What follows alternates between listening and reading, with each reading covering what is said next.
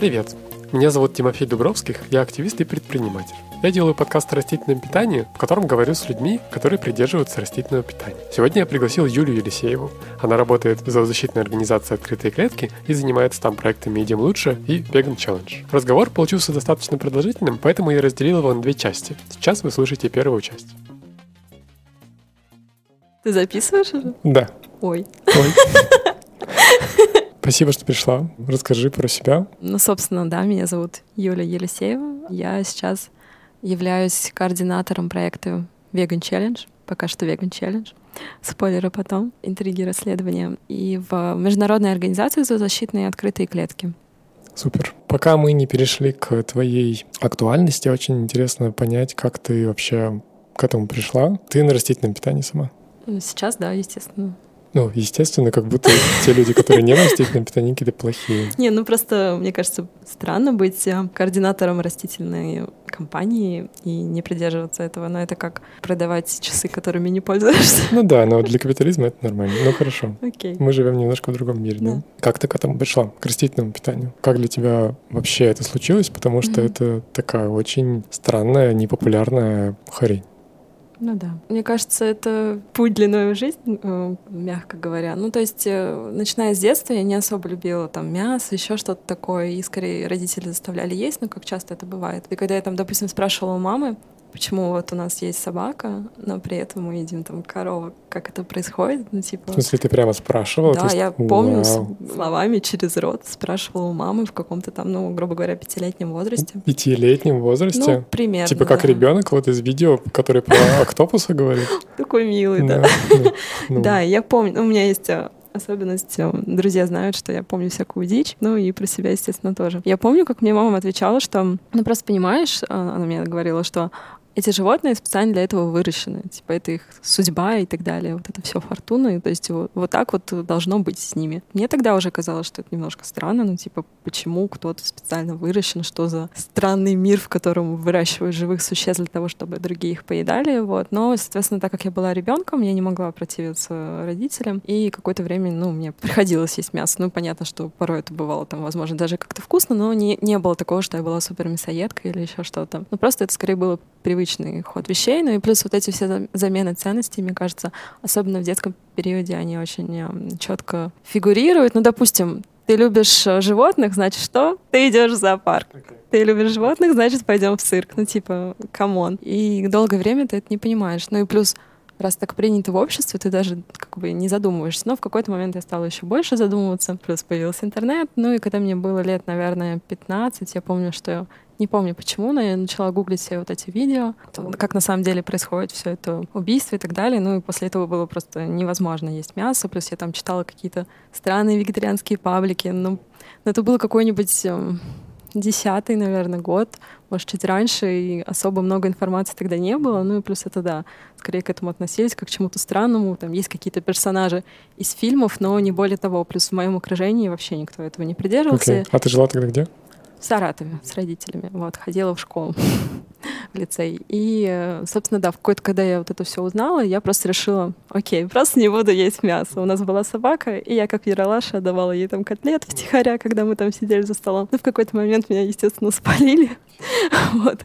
Ну, и я не помню точно, был какой-то... Ну, наверняка были неприятные разговоры, но как-то я смогла все таки свою позицию отстоять. Но это было на уровне, что, окей, все едят плов, я буду есть рис из плова. Ну, то есть, вот. Ну, из-за того, что я жила с родителями, да, это был довольно долгий, ну, как сложный процесс в плане, что, ну, просто я просто не ела там мясо, ну, типа говядину, там, курицу и так далее, вот. Но рыбу тогда еще ела, потому что жила с родителями, вот. Ну и плюс эм, родители это довольно сложно восприняли. А я еще так совпало, я тогда, а, когда вот отказалась от мяса, в этот момент я начала ходить на карате, и почему-то папа решил, что карате на самом деле это какая-то секта, в которой типа людей заставляют, он что-то в том числе не есть мясо. А, окей, И окей. он начал меня загонять, что больше не будешь ходить на свое карате вообще. А это вообще было никак не связано просто. И я такая, ну, блин, ну ладно, вот. Ну, может быть, это было связано с сепарацией от родителей, что карате такое... Ну, возможно. Ну, просто это как-то совпало, и, видимо, не знаю, почему он так Мгм. решил объединить все вместе. И ты а, продолжила заниматься карате? А, ну, потом начался 11 класс, и особо времени не было, но потом, собственно, да, я переехала в Москву, потому что началась учеба в МГУ. Потом уже там через год я опять продолжила карате. Угу. Уже в Москве? Ну да, уже в Москве, да. И сейчас ты занимаешься? Сейчас нет, но я недавно сходила на крафмагу занятия, ну, тоже раньше занималась. Кто не знает, это израильская самооборона, очень крутая вещь. Если э, совсем не знаете, можете посмотреть фильм «С меня хватит» с Джей Ло, довольно старый, где она там мужа насильника с помощью крафмаги одолевает, ну вообще там мега крутая тетка и так далее. Ну, короче, я еще пару лет назад тоже пробовала ходить, и вот мы сейчас тоже сходили с подругой. По-моему, насилию нет.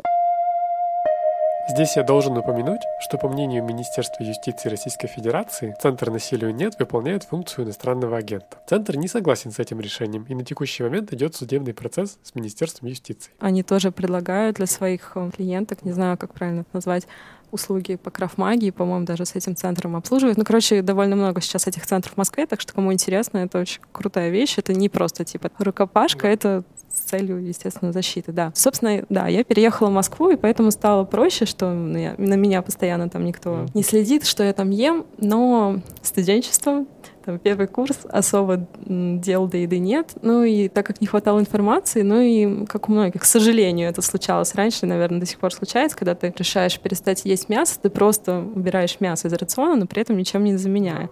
Естественно, это не может вылиться ни во что хорошее, и как у меня, ну, плюс там жесткая учеба и так далее. И когда там у нас была очередная какая-то диспансеризация, еще какая-то хрень, все анализы оказались не настолько хорошими, как могли быть. И без того мой низкий гемоглобин вообще был в каком-то мега уровне в низком. И сколько, да, вот к этому моменту, сколько ты не ела уже?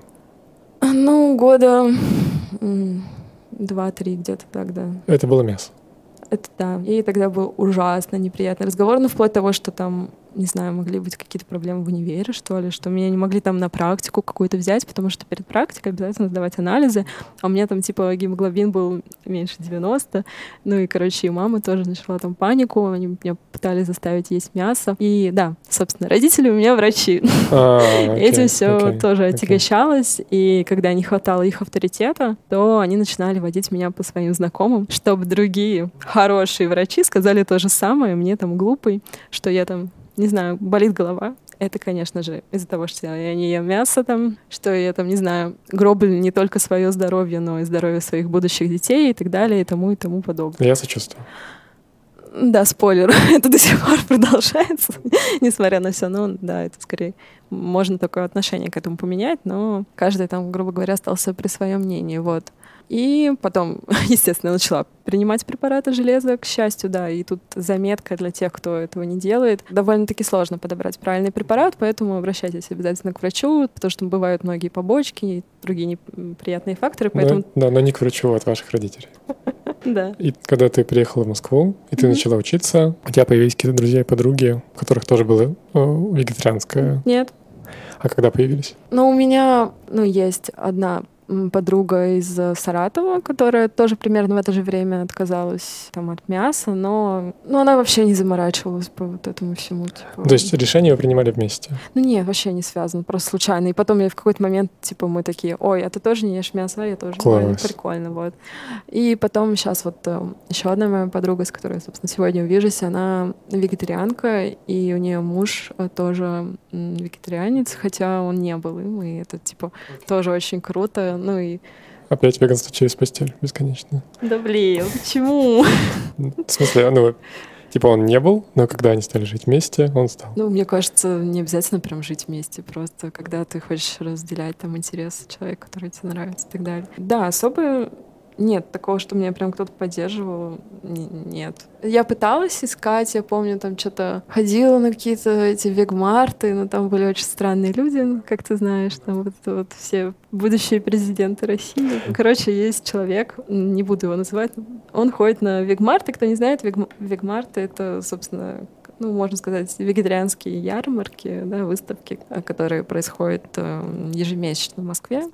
Но в целом это, конечно, очень круто, потому что это тоже здорово промоутит растительное питание, ну и в целом. Но плохо, что у них нет никакого фильтра, и, грубо говоря, там могут быть люди, не знаю, которые у которых экоферма с э, коровками, и потом ты такой подходишь, у них начинаешь спрашивать, типа, а почему называется ферма, а не приют? Они сначала тебя загоняют, какие они хорошие, спасают коровок, ты такой, ну окей, а почему ферма? Они, почему так называетесь? Ну, мы там растения выращиваем, овощи, а потом ты заходишь к ним на сайт, и там, типа, молоко за 300 рублей. Ну, короче, понятно, что это неправильный приют, э, негуманный, так скажем, не настоящий. Ну, короче, там все вместе веселая компашка, и, соответственно, туда заходят всякие эзотерические люди. Допустим, я несколько раз там стояла с инфостолами, и рядом со мной стояли люди с оборудованием для измерения ауры, еще какая-то хрень. Ну, просто это так странно, что, типа, окей, come on, мы живем в 21 веке, типа, есть секвенирование, там вот это все, и при этом есть измерение ауры, и там очередь просто километровая, они за это берут какие-то бешеные деньги, и люди верят. И я такая там стою, типа, ну, ладно, ну, ладно. Ну вот. да, ну, то есть измеряя очередь к себе и к ну, ним, ну... и то, что ты, типа, делаешь сервис бесплатный по улучшению мира, они берут деньги и делают этот сервис, их сервис, mm-hmm. неплохой, просто их, то видно эту разницу, и ты стоял рядом и, наверное, чувствовала... Ну, я просто скорее понимала, что все, кто стоит в этой очереди, они точно не ко мне. Сразу нет. И один раз на таком вегмарте я стояла с АЗЖ, это Альянс защитников животных, а, одна из зоозащитных организаций России. Там собирали подписи для поправок в закон о бережном отношении с животными.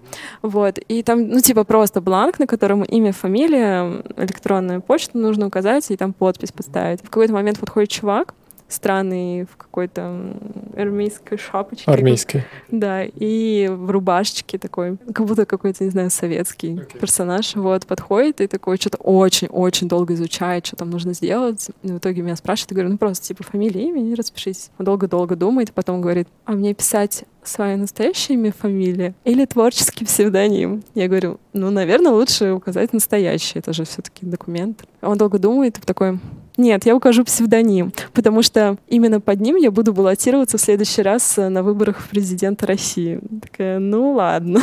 А потом он случайно оказался и на веган челлендже. Просто мы не можем фильтровать всех. И он там начинал писать что пока что я участвую как участник, но в будущем я хочу быть и наставником. Ну, естественно, естественно, нет. вот.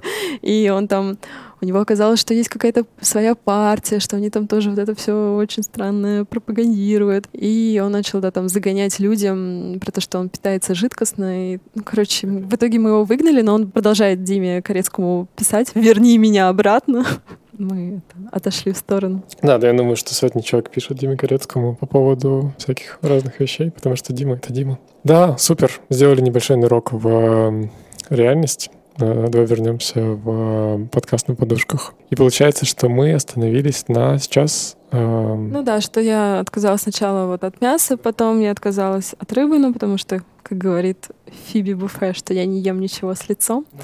Вот, но это было как бы логично, вот, логичный дальнейший переход. А с молочкой и с яйцами было довольно-таки сложно. Ну, я думаю, что у многих так бывает, что ну, ты не полностью понимаешь, в чем проблема. И мне в тот момент порекомендовали китайское исследование. Понятно, что у него там много противоречивых эм, там всяких мнений, но тем не менее мне именно вот оно, наверное, помогло в итоге перейти полностью на растительное питание. Ну и плюс вот эти все зависимости, которые говорят там сырное, но особенно сырное у меня не было. У меня скорее, я в то время много по Европе путешествовала, и очень любила круассаны. Они, естественно, там на сливочном масле, яйца, вот это все. И не было альтернатив. Спойлер, сейчас они есть. Там в Москве я там могу пять даже заведений сходу назвать, где можно попробовать растительные круассаны, и они, ну, довольно-таки хорошие, так что не нужно себе ни в чем отказывать. Ну вот, и это было, наверное, уже лет пять назад. Тогда я полностью, получается, перешла на растительное питание.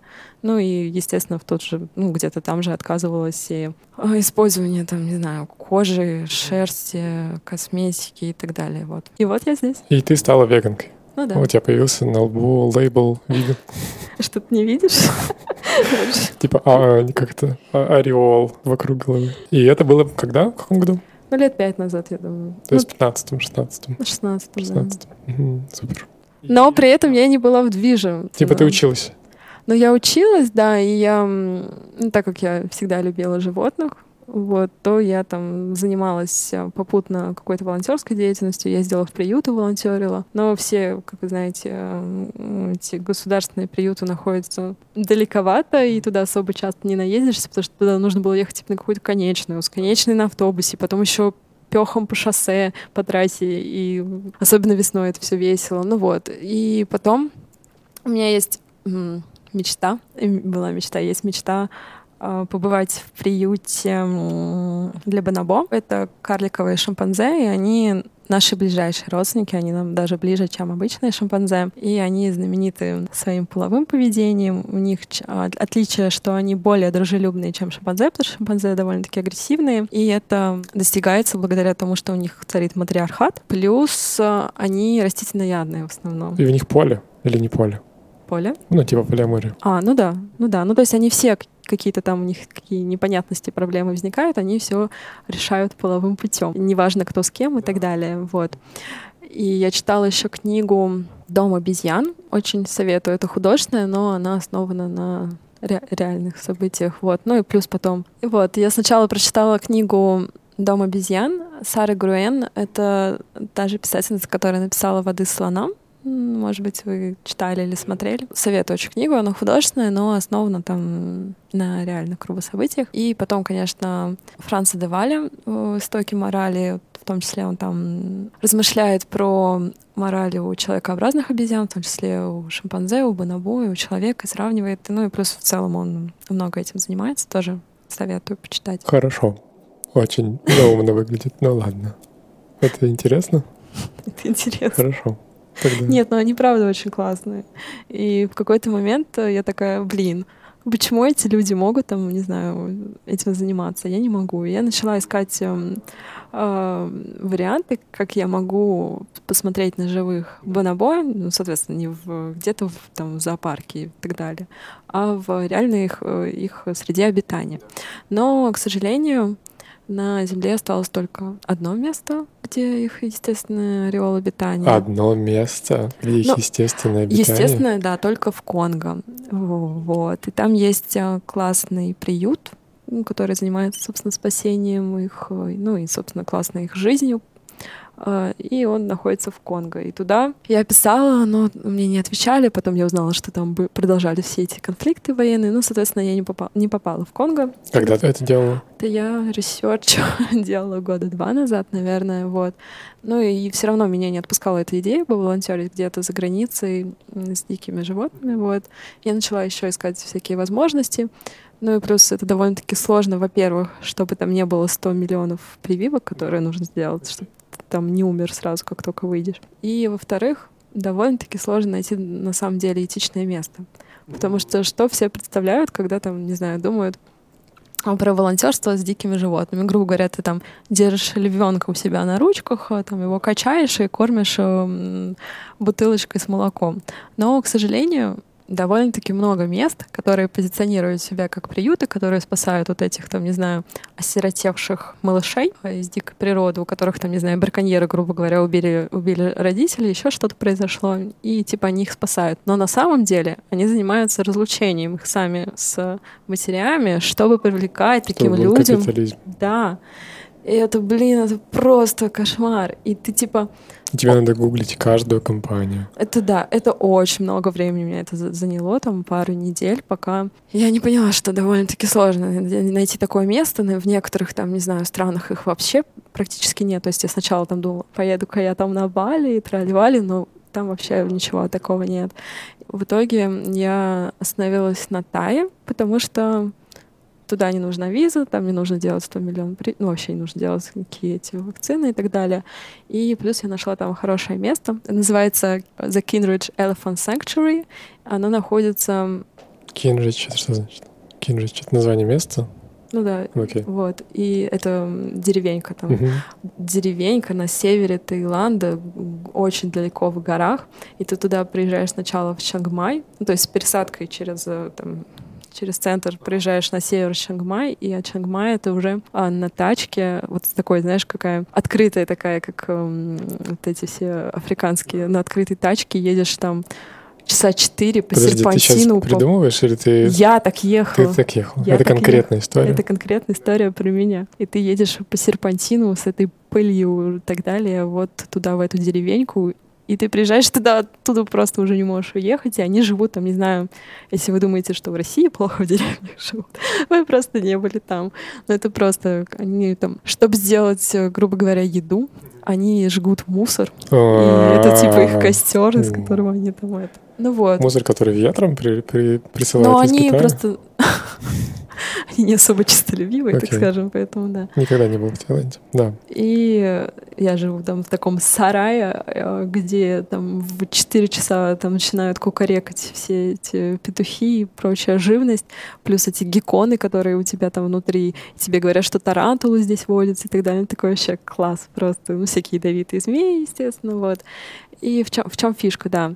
А, Они, это организация, они спасают слонов. У них сейчас их не очень много, и у них получилась бабушка и не- несколько ее внуков они сумели собрать. В чем проблема? Что многие организации, ну, которые себя позиционируют как приюты там, вот, помощи слоникам, они просто выкупают этих слонов у тех там из этого бизнеса какой там, не знаю, туристический трали Но таким образом это не помогает ситуации, потому что эти люди получают эти деньги, и, естественно, они могут купить просто свежих новеньких слоников. А здесь они поступают иначе. Они платят, грубо говоря, за аренду слоников. И таким образом те люди, которые вовлечены в этот бизнес, они получают деньги, и, соответственно, им, ну, им не нужно покупать новых слонов, потому что они получают ЗП, и при этом они освобождают слонов. Вот.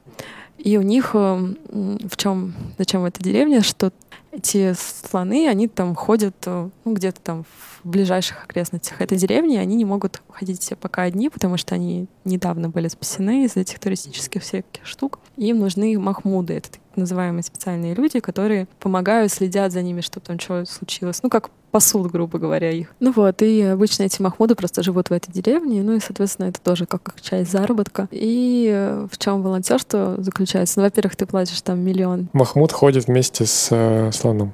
Махмуд ходит вместе со слоном. Один Махмуд, один слон. Ну да, Мгм. вот. Типа оберегает его, переводит через дорогу. Ну, ну да, и следит, чтобы там его не сперли, Да. допустим, чтобы там еще что-нибудь не Но он произошло. не ездит на нем. Нет, естественно. А есть у них м, между друг другом металлическая цепочка. Нет. А как слон подчиняется? Ну, это не как дрессировщик, но так как эти слоны раньше были задействованы в туристическом этом, у них есть все эти навыки. И у некоторых, к сожалению, до сих пор сохраняются какие-то стереотипические движения, что там, не знаю, нужно поклон делать, еще вот это все, хотя это не нужно. Ну вот. И в чем прикол именно этой организации, почему я ее выбрала, что, ну, во-первых, э, они не, то, что не спонсируют, соответственно, покупку новых слонов, то, что я объяснила, и еще они не ориентированы, грубо говоря, на волонтеров. То есть ты платишь там взнос за то, чтобы приехать, чтобы Плюс, так как они платят эту зарплату вот этим всем людям, чтобы, чтобы, соответственно, в будущем также спасти еще больше слоников. И, ну, собственно, за твое проживание, за еду ты вот это все платишь. И ты приезжаешь и там наблюдаешь. То есть они делают э, часть научных исследований, то есть как слоники с собой реагируют после этого, как им там после того, как они были в неволе, как они э, сейчас адаптируются. Вот. И ты просто ходишь и тоже, ну, группой, соответственно, и следишь за всем этим, но при этом ты не входишь в прям в тесный контакт с животными. Иногда ты можешь им принести бананы, когда можно, но не более того. Нет такого, что там, не знаю, На ручках не качаешь. нет. И очень многие другие приюты, которые себя тоже позиционируют как этичные, но ими не являются, там просто, там, не знаю, сервис для волонтеров, что, что там, пятизвездочные отели, прогулки со слонами, там, не знаю, едешь на слонах, моешь слонов. Вот это вот один из самых больших мифов, что слонам нужно купаться. На самом деле нет, потому что нужно купаться только прямо вот когда совсем вот очень жарко. Тогда они сами найдут воду себя там из хобота польют, и им как бы ок. Но в обычной жизни, если им жарко, они принимают грязевые ванны, и им этого достаточно. То есть это скорее тоже люди используют. Ну, как маркетинг. Ну да. да. да. Очень, ну, пр- практически все, вот, кто этим занимается, так происходит. А здесь нет ориентированности на волонтеров. Ну, то есть, да, и в целом, когда ну, это один из основных факторов, если кто-то будет искать э, этичные приюты, что смотреть, что там больше внимания кому уделяется животным, им потребностям, либо удовлетворению каких-то там вот этих всех муси-пуси у волонтеров и так далее. Ну вот, я съездила туда. Пару был... лет назад. Да, это было довольно жестко, потому что, ну, это как бы а, ну еще у них вот эта вот э, местная деревня, там есть свои правила, что и ну, мы как волонтеры, как гости должны почитать, и нельзя было ходить в шортах, в футболках с, с открытым, а там как бы очень жарко. Естественно, и купаться тоже нельзя. Ну, это как бы север, и там особо купаться негде, но все равно. Смотри, купаться нельзя из-за религии. Ну да, ну то есть можно купаться полностью там полностью одетым в какой-то речке, в той же речке, где, не знаю, они там моются, моют, стирают и так далее. Просто туалет э, на улице, э, душ холодный на улице, и ты просыпаешься там вот в 6 утра, там очень холодно сначала, ну это как бы север, и ну, градусов, не знаю, 10, и ты прям в куртке, вот идешь на этот завтрак, потом, э, потом идешь в горы э, наверх искать слоников, где они сегодня, чтобы за ними понаблюдать, и порой это, там, не знаю, пару часов ты идешь, вот ищешь их, там тоже довольно-таки физически сложно. Потом каждый день ешь рис. Ну, там нет, кстати, там были опции, соответственно, для веганов. Вот. Э, два раза в день вареный рис. Я после этого, не знаю, рис не ела пару лет, наверное, ну, просто невозможно. Ну, то есть все это вместе довольно-таки сложное, так скажем, скажем. И я думала, что я не выдержу там две недели, но сейчас я думаю, это как очень классном experience е и ни капельку не жалею. Но... Я хочу уточнить по поводу вот этих ограничений, что они были потому что религия, потому что ты девушка, и тебе нельзя. Мужчинам, я думаю, тоже. Да? да. Угу. То есть они тоже были все покрыты? Ну, молодежь, наверное, нет, но взрослые, да. Ну и там, да, чтобы вы понимали, это не, не какое-то шикующее население. Там есть некоторые из них, вот они живут на севере, и они ни разу там не были на юге, то есть они ни разу там не купались в море нигде. То есть э, для них это типа, кто-то из них даже вот в Чангмае никогда не был. Ну, то есть это прям очень сохраненное племя, не знаю, это тоже очень интересно прикоснуться к аутичности такой. Для тебя это была часть научной работы? Ну, нет, это для меня скорее волонтерство, да, было. Тоже, да, интересно, что ну, там а, есть э, несколько работников, ну, кто вот в этой организации, там кто-то ведет эти научные исследования, но мне кажется, я, я бы не смогла там прям годами жить. Ну да, но ты говорила, когда про НБО, ты говорила про то, что для тебя это важно и с точки зрения ну научной ну, да, исследования. Ну да, но просто мне кажется, что к будущему идеальному миру э, с животными можно подойти с разных точек зрения, в том числе, ну, типа вот, понятно, с растительным питанием и так далее, но и в том числе, что один из моментов, как я считаю, почему мы не разделяем и нет эмпатии у многих к сельскохозяйственным животным, ну и просто к другим любым животным, даже человекообразным обезьянам, потому что продолжаются жесткие исследования на них и эксперименты, потому что мы не знаем, что они на самом деле думают. А уже есть э, всякие инструменты, как можно с ними поговорить, там разные языки специальные для них. И, соответственно, если в какой-то момент, мне кажется, будет хороший, хорошая возможность коммуникации, что тоже можно с помощью какой-то научной революции достичь, что это тоже может стать эм, одним из важных факторов для того, чтобы люди прозрели и поняли, что на самом деле это те же живые существа, и они тоже могут испытывать боль, страх, там, не знаю, за своих близких, за себя. И это тоже, мне кажется, очень важно и может помочь. Ну, то есть, да, наверное, в какой-нибудь жизни я могла бы быть антропологом. Вот, вот. Что я помню, что ты говорила, что одна из веточек твоей жизни связана с наукой и вообще движение в эту сторону. Я такой, прикол. Типа у меня вообще никого нет рядом, кто, ну, кто мыслит в таких категориях, потому что в других областях наука — это какой-то зашквар. Ну, часто. Ну, в смысле, что это какая-то и очень инертная, никому не нужная хрень. Ну, это мой пузырь. Вот, а ты такая, здорово, мне это интересно, я в это верю. Я такой, офигеть. И сейчас ты двигаешься в эту сторону или, или как у тебя по приоритетам это, еще?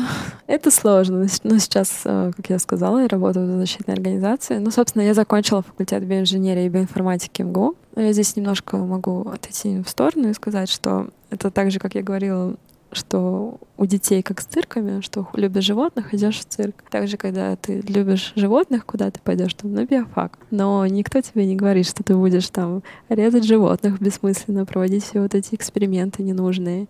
И, ну, это тоже очень, типа, странно. Ну, то есть легко быть веганом, когда ты программист, когда это, типа, не соотносится с твоей, там, не знаю, рабочей деятельностью. Но когда ты биолог, ты все время делаешь этот выбор. И даже если ты сам непосредственно не участвуешь э, в этих э, экспериментах, допустим, чего я я, к счастью, никогда не делала, но все равно это происходит, там, не знаю, твой однокурсник, твой там коллега, в твоей лаборатории. Ну и в какой-то момент, то есть есть такое, к сожалению, стереотип, что ты не можешь биолог, типа, который вот, не знаю, занимается какими-то исследованиями, связанными с животными там, или с человеком, не может быть настоящим. Ты не, не true биолог, если ты не, не проводишь в какой-то момент исследований на животных. Вот, и, соответственно, приходится делать выбор. И, ну и плюс даже если, как я сказала, если ты непосредственно этим не занимаешься, но все равно там все реактивы, там клеточная это среда и так далее, это все далеко не гуманное, не этичное, вот. И поэтому в какой-то момент я начала думать, чем я действительно хочу заниматься, чтобы использовать и свой опыт, э, свое образование и помогать животным. То есть, как говорит эффективный альтруизм, э, делать по максимуму, соединяя все возможное. Вот. Я сначала там думала про всякие альтернативы экспериментов над животными. Это уже есть, э, это отдельная тема, я занималась немножко. Это органы на чипах, например. Это такие микрофлюидные устройства, которые позволяют полностью воссоздать человеческие там органы, в том числе целый организм, есть даже тело на чипе. И это более достоверно и физиологически релевантно, чем, допустим, те же исследования на клетках или на животных, потому что с животными мы все равно очень сильно не соотносимся, ну и есть все эти страшные примеры трагедий, которые происходили, когда на животных какой-то препарат оказывался успешным, но потом на человеке вызывал всякие ужасные моменты. Уже как бы есть, да, это вот это происходит, есть альтернативы. Но, как ты здесь сказал, не знаю, про зашквар, у меня скорее это не открытость какая-то в, со всех старых там лабораториях, но даже в части новых. Ну, никто не хочет переменять вот этот все научные инновации, скорее будет делать, как это делали там 10 лет и так далее назад, потому что так проще. Но потому что кто не занимается конкретно вот этим, то им будет проще использовать какие-то другие методы, которые уже приняты, чем использовать что-то новое, потому что это непонятно, это там займет, не знаю, денег, оборудование и, там, или просто обучить персонал. Ну, короче, вот ну, это или, вот. или статус в научном сообществе. Ну да, плюс там все говорят, что нет, много там сомнений, но на самом деле куча альтернатив, но, к сожалению, да, вот это все продолжается. И в какой-то момент я еще проходила стажировку по 3D-биопечати и узнала о возможностях использования 3D-биопечати как культивируемое мясо. И тогда я загорелась этой идеей, что вот классно, съездила на конференцию в Голландию, где Марк Пост выступал, ну, собственно, организовывал эту конференцию. Это, кто не знает, Марк Пост — это тот самый пионер в области культивируемого мяса, который первый в 2013 году создал котлетку. Ну, я хотела даже его лабу, и там, ну, короче, не сложилось в связи там с финансовыми и так далее, всякими проблемами. И я долго хотела пойти в эту сторону, но так как это очень новая область, то прям отдельных PhD-программ, допустим, по ней нет. То есть нужно искать отдельно профессоров и потом их задалбивать, чтобы они тебя взяли. Но они там могут сказать, там нет денег, нет позиции, нет еще чего-нибудь. Ты русская. Ну, так не говорят, конечно, но много вот этих сложностей, и у меня не, не получилось. И я тогда решила, что окей, тогда буду заниматься зоозащитой напрямую, раз так. Но я все равно оставляю эту идею, что, возможно, да, когда-нибудь, ну, как я сказала, про эффективный альтруизм, что хотелось бы по максимуму использовать э, свои там и навыки, и образование. Но сейчас я как ты знаешь, провожу иногда там лекции по культируемому мясу, пишу какие-то научпоп статьи, вебинары и так далее. Это скорее да, научно-популярное, оно не полностью научное. К счастью, это в том числе и в России начинает продвигаться, и есть уже несколько компаний, которые этим занимаются.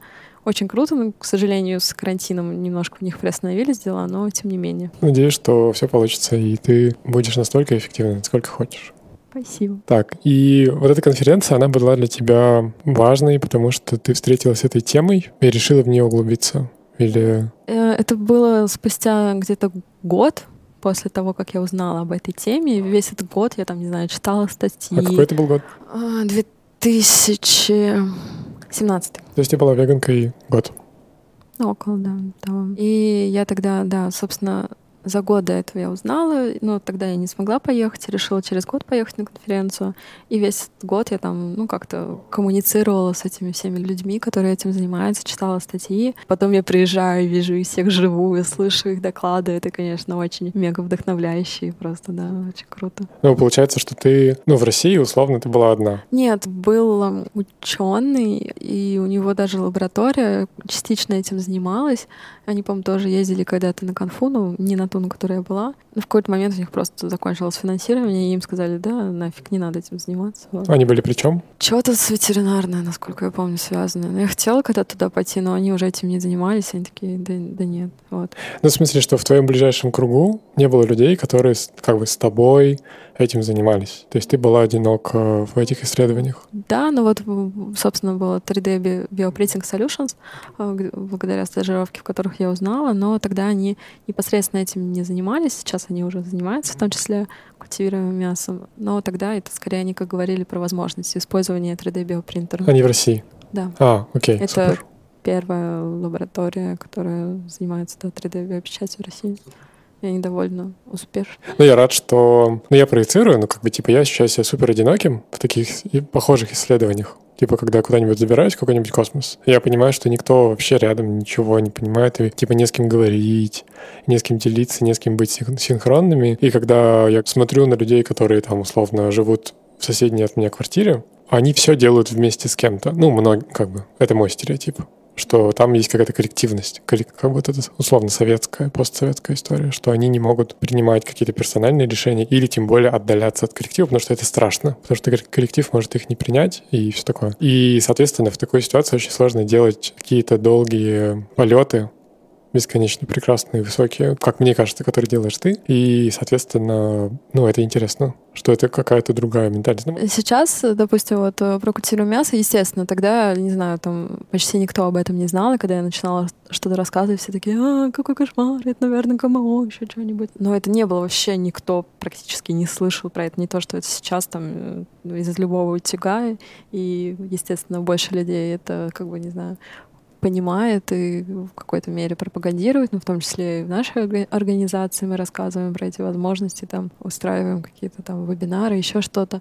Но то, что ты сказал по поводу коллективности, мне кажется, в основном весь мой осознанный, так скажем, путь это всегда был скорее выход из коллективности. Ну, то есть меня никто не поддерживал, когда я там переходила, ну, отказывалась от мяса, там, переходила на веганство, решила поехать э, в жопу мира поволонтерить с слониками, поехать на зоозащитную конференцию в Питер, э, э, да, про это еще не говорили, когда у меня вообще были другие планы. Ну, то есть это всегда скорее, ну, я, наверное, даже не мыслила такими категориями, скорее думала, что близко мне и чего бы мне хотелось, как я могу это сделать. Ну да, я как бы это чувствую, ну, в себе в первую очередь, вот этот паттерн. И поэтому я пытаюсь настроить этот мостик и попытаться понять, похожие ли процессы. Ну да, мне кажется, это всегда скорее выход из зоны комфорта. Не знаю. Зона комфорта — это одиночество в этой ситуации, а выход из зоны комфорта — это, наоборот, быть вместе с другими людьми, как мне кажется. Ну, из привычной зоны комфорта, но при этом ты можешь найти другую.